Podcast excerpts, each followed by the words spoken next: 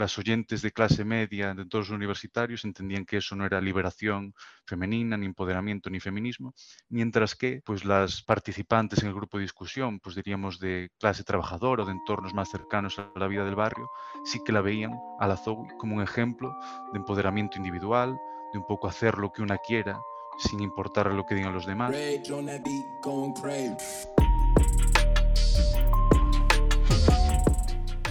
Estás escuchando el programa Retazos Antropológicos. Te queremos acercar a las últimas publicaciones de la antropología iberoamericana. Buscamos conocer detalles del quehacer etnográfico, su amplitud y sus límites, sea clásico o disperso, interrumpido, fraccionado o de tipo patchwork. No tienes que saber de antropología para que disfrutes de los episodios y si quieres, discutas con nosotros. Hola, bienvenidos al nuevo e-, episodio de Retazos Antropológicos. Yo soy Abel Beremeñi, el editor del programa. Hoy tenemos un tema interesantísimo sobre la mesa, el trap español.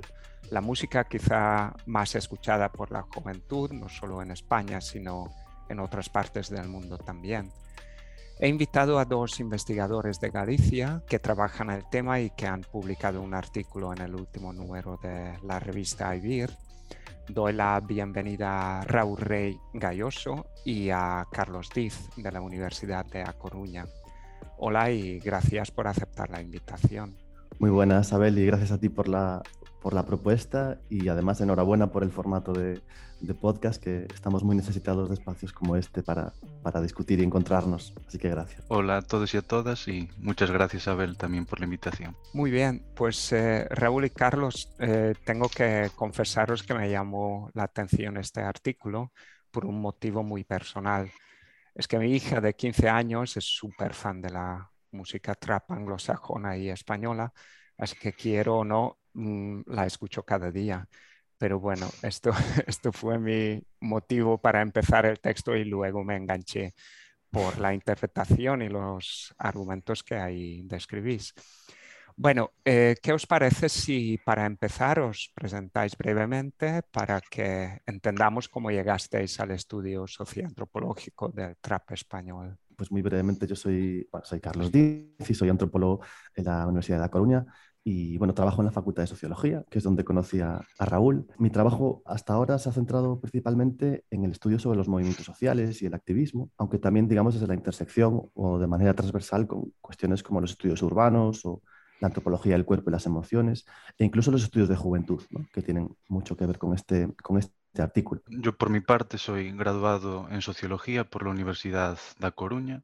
También hice el máster allí, un máster sobre políticas sociales e intervención sociocomunitaria. Y actualmente estoy haciendo la tesis, nada, en mi primer año y sobre todo trabajando temas acerca de la precariedad, intentando descentrar un poco la precariedad como fenómeno solo que incumbe solo la esfera laboral y preguntándonos también un poco por cómo afecta a la vida por entero, mi interés por el trap fue generacional. Es decir, yo en 2015, cuando el género estaba empezando a popularizarse aquí en España, pues fui un consumidor más, un oyente más, que llegué a él por amistad, participé en la comunidad digital trapera como uno más y asistí a conciertos. Y entonces para mí, contestando un poco a tu pregunta, el interés sociológico de, de estudiar este género, pues era casi una forma de acercarme de forma natural a una expresión cultural propia de mi generación y también un poco intentar entender inquietudes o preocupaciones de mi propia generación que podrían manifestarse a través de, esta música así tiene todo un poco más de sentido, ¿no? Para entrar a fondo en el tema, en el artículo, pues aquí presentáis la trayectoria del trap en España al menos en dos fases, ¿no? La primera fase como la contestación de los jóvenes de barrios marginados a las consecuencias de la, de la gran crisis. Luego la segunda fase como un estilo musical capturado por las grandes discografías ¿no? y por, por un público mucho más amplio. ¿Qué son las características de estas fases? ¿En, qué se basa vuestro argumento? Bueno, sí, efectivamente, nosotros hacemos una categorización en dos fases o olas Y la primera la fechamos entre 2012 y 2015, que se correspondería un poco a los orígenes del trap en España y su desarrollo temprano. Y después una segunda ola de 2015 para acá, que se correspondería con su popularización. En cualquier caso, la primera fase, la característica fundamental podría ser que nos habla de una trap life española, por así decirlo. Es decir, es una música hecha por y para el barrio, que surge en barrios del sur de España y las temáticas centrales de esta primera, de esta primera ola pues son el canto de la vida en, barrios marginalizados o pobres, como ellos mismos lo refieren, y un orgullo de pertenecer a esos barrios, eh, la violencia de la calle, una violencia estructural y también simbólica, mm, también incluso la búsqueda del dinero como un fin último también como una salida para salir del propio barrio y de la propia pobreza, pero manteniendo la identidad, esa identidad del barrio, a pesar de haber alcanzado la fama. Pero fundamentalmente el tema central es el trap, es decir, el trapicheo, la venta y el consumo de drogas. En 2015 es cuando ponemos, por así decirlo, un, punto de inflexión en la evolución del género y consideramos que es ahí cuando empieza su popularización, que es ahí cuando pues, una serie de traperos Mm, alcanza la fama, sencillamente, ¿no? cuando sus canciones en YouTube empiezan a conseguir cientos, cientos de miles de reproducciones, incluso millones. El hito diferencial de este año es el fichaje por la banda de Purgan por la multinacional Sony y fue vendido por el propio grupo como la salida de ellos de, una vida marginal. A partir de ese año, pues tenemos una entrada paulatina de oyentes y traperos de otras clases sociales, clases medias, clases medias altas incluso, y por tanto una, un cambio en las temáticas de las canciones y en las éticas de los propios traperos. Digamos que estas dos eh, fases, ¿no? o olas, como las hemos dado en llamar, pues también refleja un poco Em, el dinamismo de, todo género cultural, en este caso del género musical del trap. El dinamismo, diría yo, también la heterogeneidad y la complejidad. Igual que no podemos hablar de una juventud, evidentemente tampoco debemos hablar de, un solo modelo de trap. De hecho, en estas, digamos, en estas dos fases de las que, eh, a través de las cuales intentamos pensar la relación entre este género musical y los cambios sociales de la última década, pues digamos que lo que hacemos es distinguir. Eh, dos éticas y dos estéticas diferentes. La primera que encajaría con esa primera ola de la que ha hablado Raúl, que quizá tenía un aura, pues, eh, llamémosla más underground, o hasta cierto punto más eh, contestataria.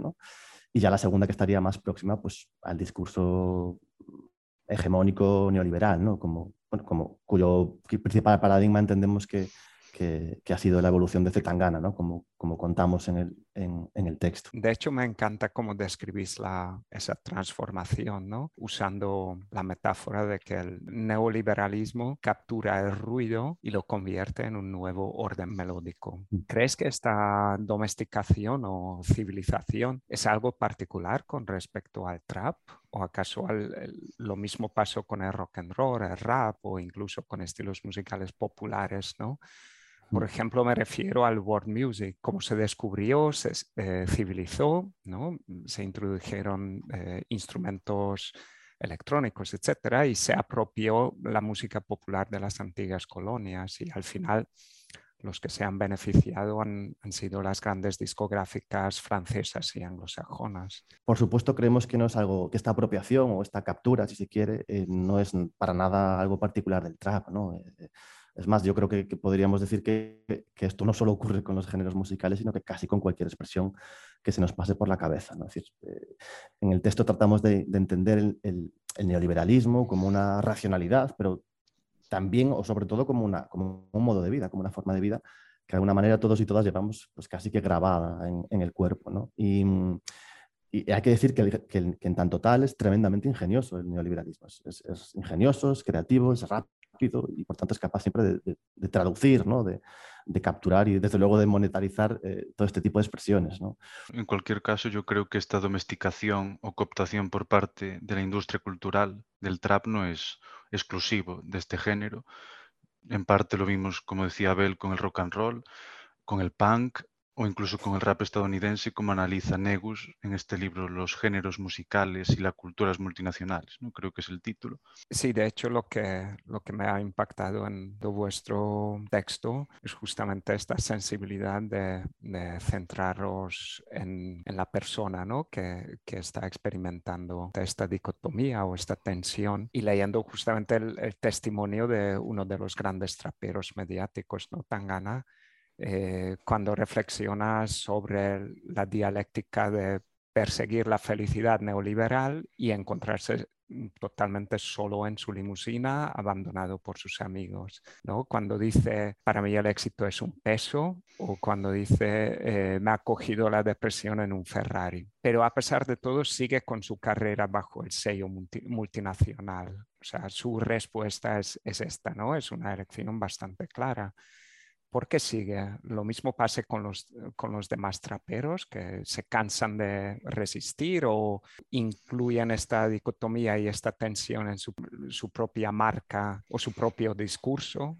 ¿Crees que hay alternativa? Bueno, entendemos el propio, el propio Centangana si se concibe en tanto personaje, en tanto personaje trapero, como un empresario artista de éxito y en ese sentido encarna lo que los propios autores Laval y Dardot llaman sujeto neoliberal, ¿no? aquel, en este caso un artista que se concibe a sí mismo y a su proyecto artístico como un proyecto empresarial, que asume el modo de subjetivación de la empresa para sí mismo y entonces su fin último, su racionalidad, su razón de práctica es acumular y acumular ciclos de capital, no solo en clave de dinero, también de prestigio y demás.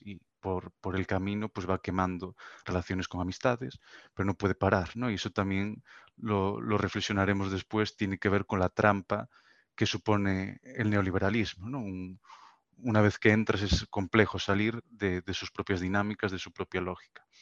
Eh, más allá del juego de palabras, porque efectivamente trap etimológicamente también significa, también significa trampa, ¿no?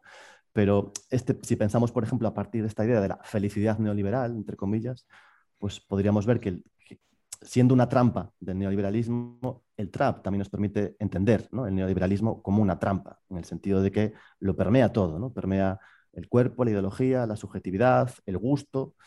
Y, bueno, quizás se presente, por tanto, como esa promesa de libertad o de felicidad, pero al final es una trampa, ¿no? Que también acoge lo que tú planteas en tu pregunta, Abel, pues el peso, el dolor, eh, la quiebra, la quiebra de la vida, ¿no? La soledad.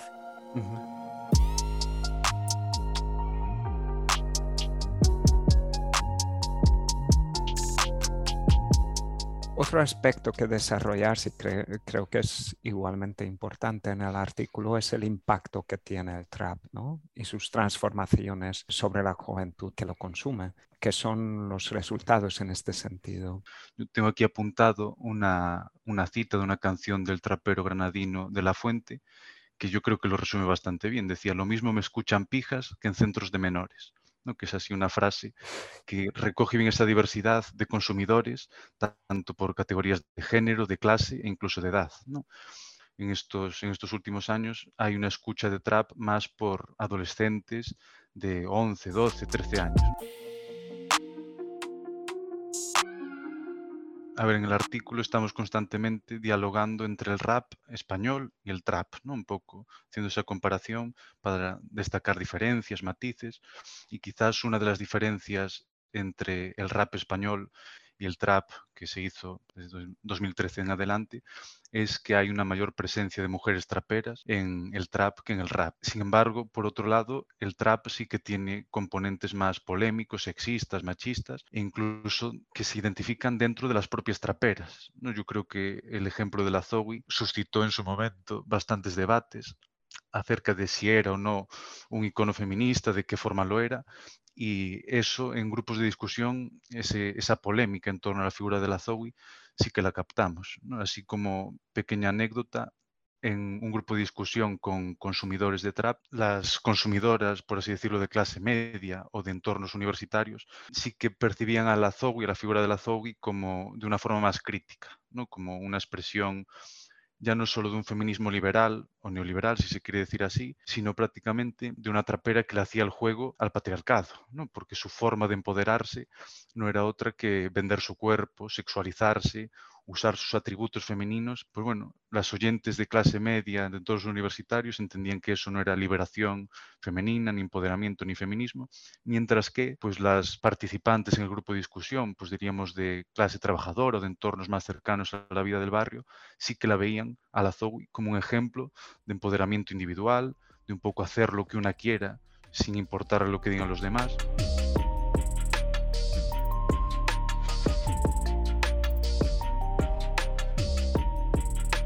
Finalmente, para acabar el, programa, me gustaría saber en qué estáis trabajando actualmente. ¿Seguís con esta temática o vais por otros rumbos o, vais a publicar otro artículo en esta temática? Yo en principio estoy eso, trabajando en la tesis doctoral, que todavía está en una fase muy embrionaria.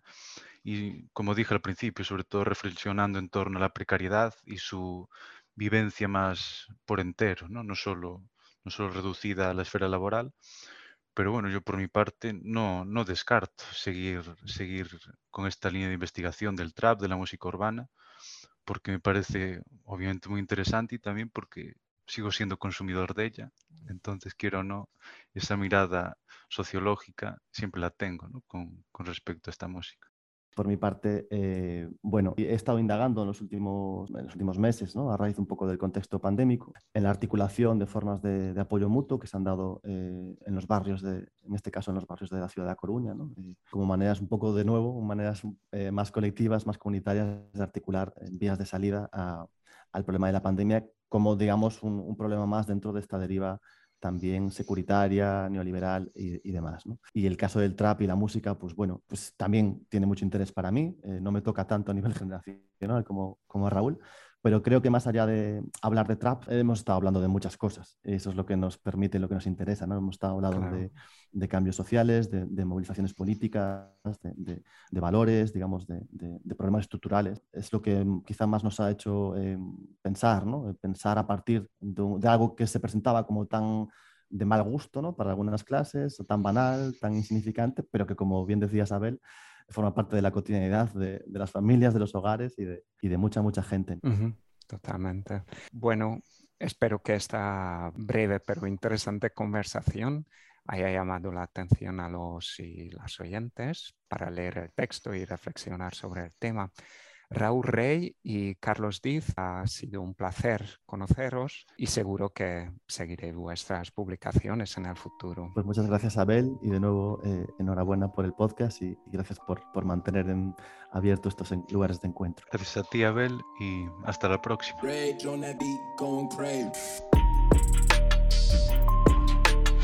Has escuchado Retazos Antropológicos, el podcast del Anuario de Antropología Iberoamericana presentado por el antropólogo Abel Beremeñi de la Universidad Centroeuropea. Si te ha gustado, no dejes de escucharnos.